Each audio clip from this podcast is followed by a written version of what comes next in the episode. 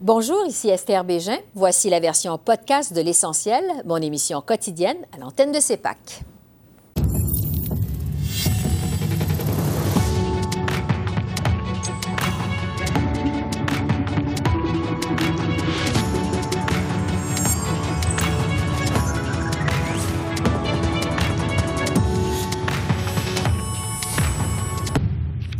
Bienvenue à cette édition de l'essentiel.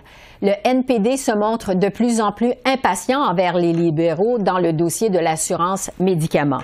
Jack Meeting menace de mettre fin à son alliance qui maintient le gouvernement minoritaire en place si un projet de loi pour un régime universel n'est pas déposé d'ici au 1er mars. Le chef néo-démocrate était de passage à Montréal vendredi. Le voici. Nous sommes, euh, nous sommes frustrés effectivement, avec euh, le fait que les libéraux toujours traînent les pieds. Euh, il dit une chose et fait l'autre.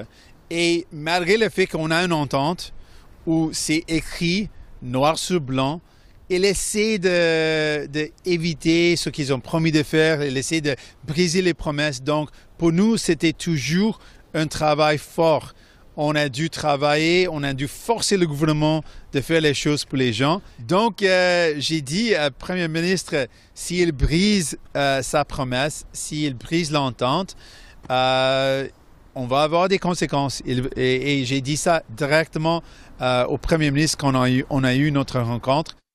Et les menaces du NPD, ce sera justement notre premier sujet d'analyse avec nos observateurs. Marie Monpetit, Marc-André Leclerc, Émilie Foster et Gilles Duceppe. Bonjour à vous quatre. Bonjour. Bonjour, Marc-André, je commence avec vous. Jack Meeting donne donc au gouvernement Trudeau jusqu'au 1er mars. Sinon, il met fin à leur entente. Est-ce qu'on peut vraiment croire ces menaces-là? Ben, il n'a pas le choix, M. Singh, d'aller de l'avant. Euh, à un moment donné, quand tu. Ils ont déjà remis hein, une première date. La, premièrement, c'était, euh, la première échéance était au mois de décembre dernier. Là, on est comme sur une deuxième tentative d'arriver à un projet de loi d'ici euh, le 1er mars. À ce moment-ci, M. Singh ne pourra pas reculer. S'il n'a pas ce qu'il veut, il va devoir aller de l'avant et déchirer l'entente, ce qui ne serait vraiment pas une mauvaise chose pour lui. Là. Ça commence à être quand même coûteux, cette entente-là on sent qu'il y a un malaise au sein des rangs néo-démocrates à poursuivre avec ce mariage-là avec les libéraux. Donc, de se trouver une porte de sortie actuellement, c'est probablement une bonne chose pour M. Singh. Oui.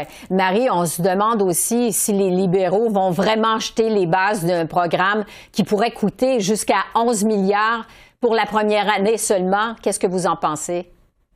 Mais factuellement, la marge de budgétaire est plutôt mince à Ottawa. Donc ça, c'est évidemment le, contexte économique avec lequel va travailler le gouvernement euh, libéral. Est-ce que ça pourrait être ce qu'on entend, peut-être une couverture partielle plutôt qu'une couverture complète? Euh, c'est ce qu'on comprend qui se négocie peut-être, en tout cas, avant de revenir avec, avec une contre-offre, mais au lieu que ce soit une couverture euh, qui couvrirait 100 mais bon, est-ce que ça va satisfaire le NPD s'il devait aller dans cette direction-là? Mais c'est une dynamique qui est difficile pour euh, euh, le gouvernement libéral de, d'essayer de, trouver la bonne façon aussi parce qu'il y a déjà quelque chose qui est en place au Québec, entre autres. Euh, donc, je, pense que c'est ça qui fait peut-être qu'ils tardent dans ce dossier-là. Ils se font accuser justement par, par le NPD de se traîner les pieds, mais c'est une, une décision qui a plusieurs implications, pas seulement économiques. Là. Gilles, est-ce que vous pensez que ce programme-là va finalement voir le jour un jour? Très difficile d'y répondre. Si, euh, effectivement, comme Marie disait, les, libéraux proposaient de mettre un programme semblable à celui du Québec, ça coûterait moins cher à l'État parce que ça laisse la, place aux, assurances privées. Est-ce que le, et là, le NPD serait peut-être d'accord en disant, voilà, on n'a pas tout gagné, mais on a fait un pas important. Ça se pourrait. Euh, sinon, c'est bien sûr que le NPD, à force de dire oui tout le temps, ne sont pas pris au sérieux. D'autre part, face à la menace Poliev, il doit considérer aussi que des gens qui votent NPD pourraient bien se dire, ben, pour pas avoir Poliev, on va, voter libéral. Donc, ils sont très mal pris, le NPD, je pense. Émilie et Marc-André disaient il y a un instant que cette entente-là, c'est de plus en plus coûteux. pour le NPD. Est-ce que vous pensez que c'est le début de la fin de cette entente, justement? C'est possible. C'est possible également qu'il y ait un compromis dans l'entente qui soit trouvé entre les libéraux et le NPD. Mais à la fin, euh, comme Gilles l'a très bien souligné, le NPD n'est pas dans une très bonne position parce que le dernier Angus Reid, il y a quelques semaines, disait qu'il y a 30% de leurs électeurs qui pourraient effectivement voter pour les libéraux pour bloquer un gouvernement poilièvre, un gouvernement conservateur. Donc, je pense que le NPD, à la fin, dans une très, très, très mauvaise posture, ce sera à voir ce qu'ils feront, mais il faut aussi qu'ils sont en train de rattraper un peu les libéraux sur le plan électoral. Mais à la, fin, à la toute fin, si les gens votent stratégique, ce ne sera pas gagnant. Moi, j'ai l'impression qu'ils vont se diriger vers un compromis. À la toute fin, il pourrait aussi y avoir entente à l'effet qu'à l'exception des votes de confiance, ben, le NPD ne suit plus les libéraux. Peut-être que l'entente pourrait être partiellement réduite aussi. Donc, on verra ce qui se, ce qui se négociera entre les deux parties dans les prochaines semaines. Ouais, on va voir ça d'ici le 1er mars. On va maintenant parler du sommet sur les vols d'auto qui s'est tenu jeudi à Ottawa. On le sait, c'est un vrai fléau au Canada. Euh, le gouvernement Trudeau se dit maintenant ouvert à rendre plus sévères les peines de prison pour les récidivistes. Euh, Marc-André, on a reproché au premier ministre Trudeau d'être en mode réaction avec ce sommet-là. Qu'est-ce que vous en pensez? Ben, ce qui va être intéressant de voir, c'est quelles vont être vraiment les suites du, sommet, Esther. Est-ce que vraiment ce sommet-là, d'une journée, 700 personnes, va également tout régler? Là? Moi, j'ai quand même des doutes par rapport à ça. Le gouvernement a plusieurs leviers. C'est ça qui est quand même intéressant dans ce dossier-là pour le fédéral, c'est que tout repose vraiment là, sur la table à dessin du gouvernement Trudeau, parce qu'habituellement, le fédéral veut se mêler un peu des, champs de compétences des, provinces, des municipalités. Là, vraiment, euh, quand on parle des frontières, tout ça, le code criminel, et moi, c'est vraiment là-dessus que je vais surveiller. On nous promet du côté de M. Trudeau, son équipe, de renforcer euh, la loi, également les sentences. Mais ça, pour les libéraux, c'est un peu contre, contre nature, s'ils travaillent vraiment dans le sens inverse depuis ont pris le pouvoir en 2015, est-ce qu'ils seront prêts là, vraiment à renier un peu leur idéologie pour aller de l'avant? Il faut le souhaiter parce que c'est un fléau présentement qu'on parle que c'est un, véhicule à toutes les cinq minutes. Là. Et même jeudi, on disait que le véhicule du ministre de la Justice au Canada a été volé à trois reprises depuis trois ans. Donc, on voit l'ampleur du problème. Oui. Marie, euh, les libéraux en mode réaction, selon vous? En mode euh, réaction ou en mode relation publique peut-être. Euh, moi, j'ai toujours tendance à, à, être méfiante par rapport à ce genre de sommets qui sont euh, annoncés et surtout, bon, quand c'est en grande pompe sur, sur ce genre de sujet avec tous les médias qui sont invités, puis bon, pour l'avoir suivi un, un, peu, bon, de loin, oui, mais tu sais, finalement, c'est beaucoup, beaucoup de discours politiques. Donc, est-ce que c'est une opération de, de relations publiques? C'est un peu ça qu'il faudra voir pour la, si, y aura des suites, mais reste que le gouvernement a fait des annonces, que ce soit euh, au niveau des sommes supplémentaires qui vont être allouées aux, services frontaliers, mais ça a été fait avant même que le sommet commence. Donc, est-ce que ce sommet était vraiment nécessaire? Euh, pour ce qui est de la question de, de rendre les peines plus sévères, je pense qu'il n'y avait pas besoin de réunir non plus tous ces gens autour de la table. On savait très bien que les peines, n'importe quel expert pouvait confirmer que c'était un des enjeux, c'est que les, les peines sont tellement euh, sont tellement peu sévères en fait que c'est pas un désincitatif. Est-ce que c'était vraiment nécessaire d'avoir tous ces gens-là autour de la table? Est-ce que ça permettra d'avancer dans le dossier ou est-ce que c'était un peu comme euh, Philippe-François Champagne l'avait fait, entre autres, pour euh, les épiciers, de donner l'impression qu'on est en action sur des dossiers qui euh, touchent la population? Oui, il y avait 700 participants à Ottawa. C'était quand même une grosse affaire. Ça a duré une demi-journée seulement. Émilie, qu'est-ce que vous en avez pensé? Je pense, comme Marie, que c'est un exercice essentiellement de communication politique. Le gouvernement veut se montrer en action, mais également je dirais, il mange le lunch des conservateurs. Donc, un thème très cher, la loi et l'ordre, on le sait, à l'électorat conservateur. Donc, à la toute fin, on a peut-être devant nous aussi un gouvernement qui, en qualifiant ça de sommet et en en, faisant une très grosse affaire, et peut-être un peu beaucoup en mode préélectoral, hein, parce que vous savez que les campagnes maintenant se préparent bien au-delà d'un an à l'avance. Donc, je sens que de plus en plus, on va voir de ce genre d'initiative de la part du gouvernement libéral, peu importe que l'entente avec le NPD tienne ou pas. Moi, j'ai l'impression qu'on commence à huiler la communication politique en fonction euh, du mode préélectoral. Oui. Euh, malgré tout, Gilles Duceppe, il y a quand même une auto qui est volée toutes les cinq minutes au Canada. Euh, qu'est-ce qui peut être fait pour résoudre ce problème-là, ce fléau-là? Moi, je pense que les propositions qui vont être faites jusqu'à ce jour sont nettement insuffisantes. Augmenter les peines, je veux bien, mais là, on s'attaque aux petits exécutants. Et les hauts dirigeants, le crime organisé, compensent même ces gens quand ils sont condamnés à la prison euh, en leur donnant de l'argent pour compenser les, entre guillemets, pertes de revenus du temps qu'ils passent en prison. Alors, je pense qu'il faut s'attaquer aux hauts dirigeants. Et en ce sens-là, suivre l'exemple, entre autres, de l'Italie, qui a passé une loi anti-mafia. Une loi anti-mafia, ça veut dire quelqu'un là qui a un yacht, un hydravion, deux chalets, un château dans des quartiers UP, puis qui déclare 25 000 de revenus par année. On lui demande comment vous avez fait pour acheter tout ça. S'il peut pas le prouver, tout est saisi. Ça, ça serait, je pense, nettement plus euh, euh, efficace que s'attaquer aux petits exécutants. On pourrait également euh, s'inspirer puis appliquer la loi antiterroriste des groupes qui sont sur la liste des groupes terroristes comme le Hezbollah ou le Hamas, avec raison. On pourrait l'appliquer à des groupes d'ici comme les Hells Angels. C'est pas des joueurs de curling, ça. Ils sont peut-être plus dangereux ici que le Hamas, le Hezbollah. Donc, ces deux mesures-là permettraient de s'attaquer aux vrais dirigeants, aux vrais responsables de tous ces crimes qui sont commis, dont les vols d'auto. Voilà des solutions. Euh, je vous entendre sur une visite qui est vraiment pas passée inaperçue cette semaine à, Ottawa, euh, celle de Daniel Smith de l'Alberta. Évidemment, ça a relancé le débat sur les politiques pour les transgenres mineurs. Et ça a forcé Pierre Poilievre à se mouiller. Finalement, il dit qu'il est contre l'utilisation d'inhibiteurs de puberté chez les mineurs. Euh, Marie, dans quelle position ça place Pierre Poilievre, ça?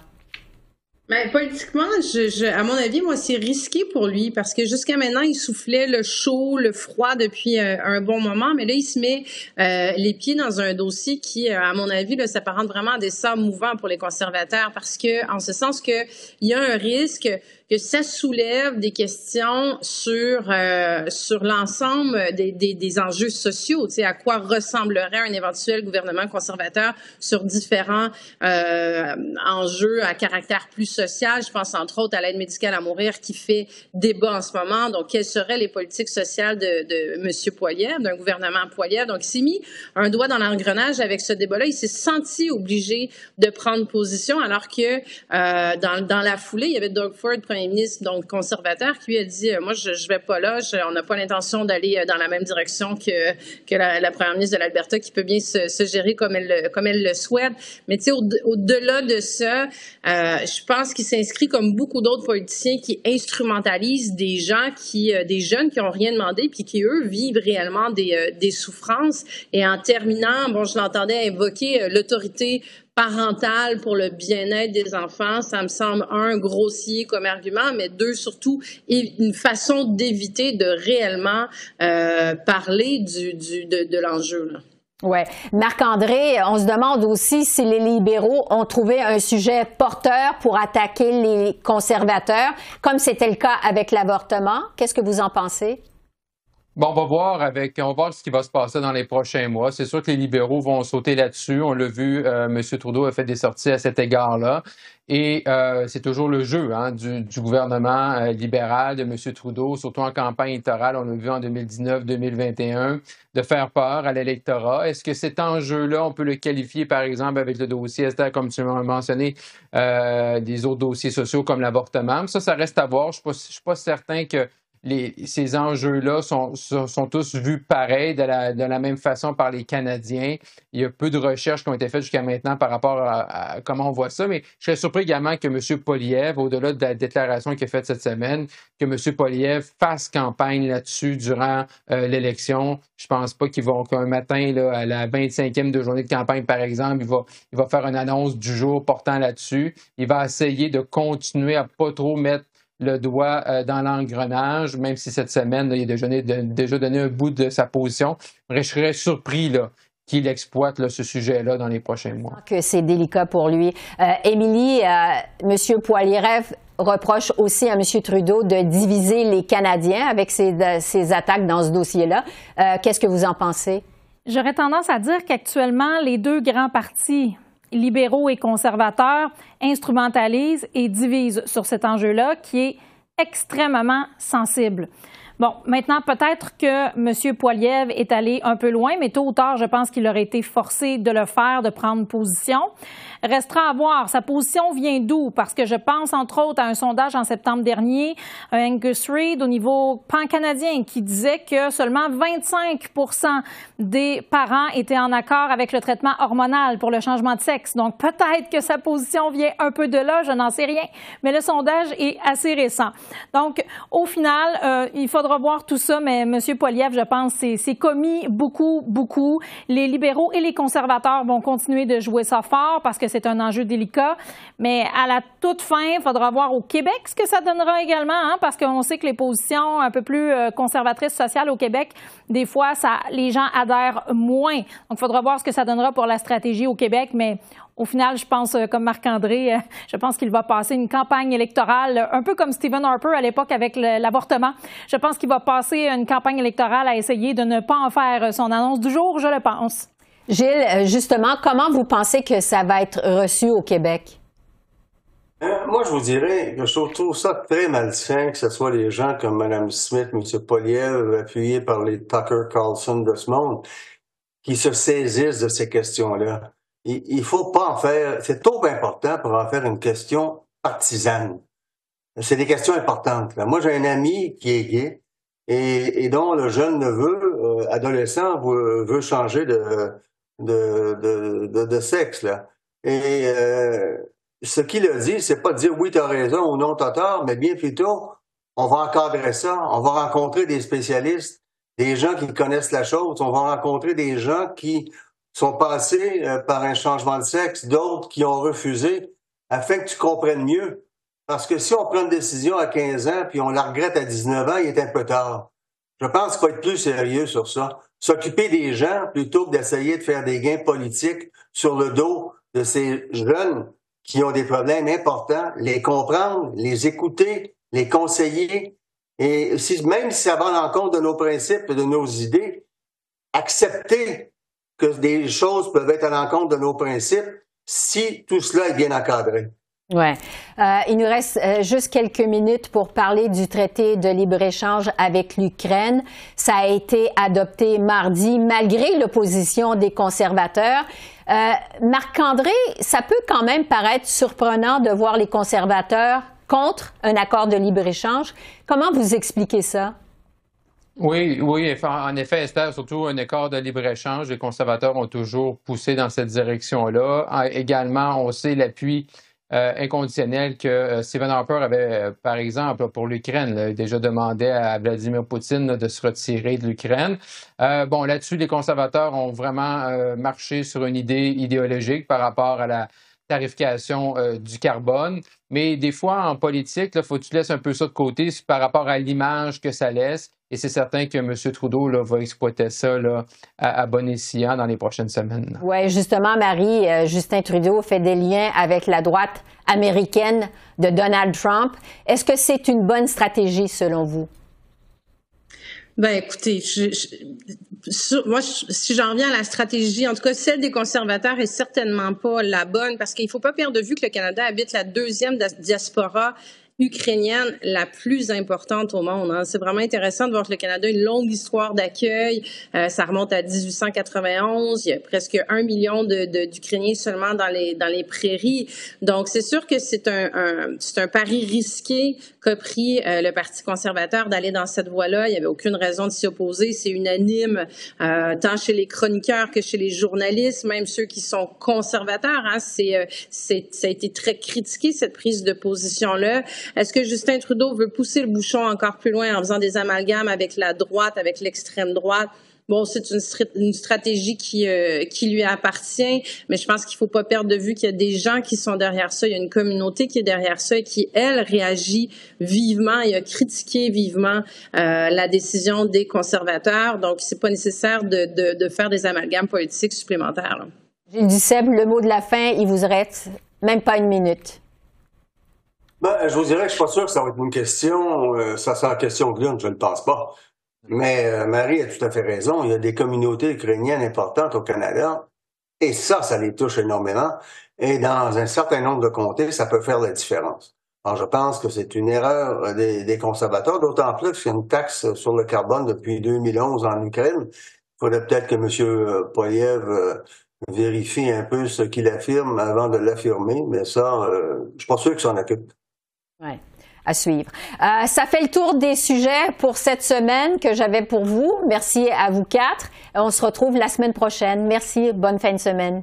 Merci. Merci, Esther. Au revoir. Et je reviens sur les menaces du NPD relativement au projet de loi sur un régime universel d'assurance médicaments d'ici au 1er mars. J'ai discuté mercredi des négociations en cours avec le ministre de la Santé, Mark Holland. Bonjour, Monsieur le ministre. Bonjour. Le NPD donne à votre gouvernement jusqu'au 1er mars pour présenter un projet de loi sur l'assurance médicaments en vertu de votre entente de confiance, évidemment. Euh, Est-ce que vous prenez un engagement formel de présenter un projet de loi le 1er mars? Oui, je pense que c'est euh, absolument possible. Euh, et maintenant, euh, il y a quelques détails euh, et quelques euh, inquiétudes. Mais généralement, les conversations avec l'NPD sont tellement productives et je suis tellement optimiste que on peut présenter un projet de loi avant le, le premier jour de mars. Hmm. Donc, le NPD a raison d'être optimiste. Euh, je veux vous parler des coûts maintenant. Euh, L'assurance médicaments, ça coûterait 11 milliards rien pour la première année, alors que le gouverneur de la Banque du Canada demande au gouvernement de réduire leurs dépenses pour venir à bout de l'inflation. Est-ce que le Canada peut vraiment se permettre un tel programme? Oui, c'est certainement, c'est certain qu'il y a une, euh, euh, défi énorme avec les situations fiscales. Euh, maintenant, le Canada a une euh, la meilleure situation fiscale au monde. et mais on doit s'assurer qu'on on protège les situations actuelles. et certain, c'est certain que et ça c'est un, point de friction avec l'NPD parce que pour nous c'est tellement important que au, début et, et pas juste au début, mais pour toutes les programmes, euh, le coût euh, sont acceptables et, euh, et, et c'est possible de, de, payer pour les, les, les coûts. et alors, ça, c'est la raison pour laquelle c'est impossible de de commencer avec un programme, un programme complète. C'est notre objectif est de réduire le coût des médicaments et de trouver des bons politiques euh, pour améliorer la situation et de créer le projet de loi qui est le, le, le début du processus c'est pas la fin du processus. Alors, le, le, coût est absolument énorme pour tous les programmes, mais ce n'est pas notre objectif de, de finir le programme au début. Ouais. Donc, euh, vous pensez que d'aller de l'avant avec l'assurance médicaments, c'est économiquement prudent? Oui, euh, c'est certain que euh, c'est par exemple dans euh, l'île de Prince-Édouard, a un, un projet pilote euh, qui réduit le coût des personnes énormément là. Euh, c'est un, une, une, réussite énorme là, et il y a beaucoup de leçons qui viennent de ça. Et, euh, et c'est pas juste une question d'abordabilité pour les personnes, mais c'est une possibilité de réduire le coût dans le système de santé généralement. Parce que si les personnes euh, euh, peuvent prendre leurs médicaments, euh, ça peut éviter les, euh, euh, les, les, maladies et, des choses comme ça. Alors, c'est tellement important pour les personnes de prendre les propres médicaments. Et, euh, mais comme, en même temps, euh, comme j'ai déjà expliqué, euh, c'est, le coût est énorme pour les, les, les systèmes en total. Mm-hmm. Alors, c'est un, un, c'est un, c'est un objectif de réduire le coût et de, de commencer un système une étape à l'autre. Euh, euh, et éventuellement, on peut s'assurer que tout le monde va recevoir les, les, les, les services. Mais euh, ça, c'est ça, c'est généralement les, les choses qu'on parle avec l'NPD. Oui. Alors, on va suivre euh, cette première étape d'ici le 1er mars. Euh, je veux maintenant vous entendre sur l'aide médicale à mourir. On sait, votre gouvernement a décidé de reporter l'élargissement pour les personnes souffrant de maladies mentales à 2027. Euh, pourtant, il y a un comité qui a été formé pour se pencher là-dessus en 2021. Ça fait plus de deux ans. Euh, est-ce que vous avez reporté la décision après les prochaines élections pour ne pas avoir à faire campagne sur cet enjeu-là? Bon, ce n'est pas une question de les, euh, les, c'est pas une décision partisane ou ben, l'impact de la politique n'existait pas là. C'est vraiment une question de si le système est prêt pour le changement. Et ça, c'est la chose qui est, le plus important. Et c'est évident quand je parle avec mon homologue dans les provinces et les territoires, euh, c'est clair que le système dans chaque province et chaque territoire n'était pas prêt pour le changement. Le système euh, euh, demande le temps et euh, c'est un an, c'est pas suffisant. Et c'est clair qu'on on a, on, euh, besoin plus que ça. Et, trois ans est suffisant. Et dans deux ans, il va y avoir une, euh, une comité parlementaire pour surveiller euh, les situations et trouver si le, si le système est prêt à ce moment-là.